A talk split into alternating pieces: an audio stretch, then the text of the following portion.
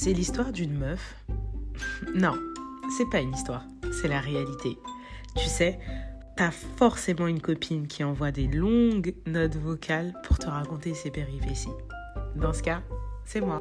Et avec une copine, on a pour habitude en fait de se dire à chaque fois waouh, là tu m'as envoyé un épisode de podcast. Il va falloir que je me mette à l'aise pour l'écouter. Et du coup, c'est pareil pour toi. Mets-toi à l'aise.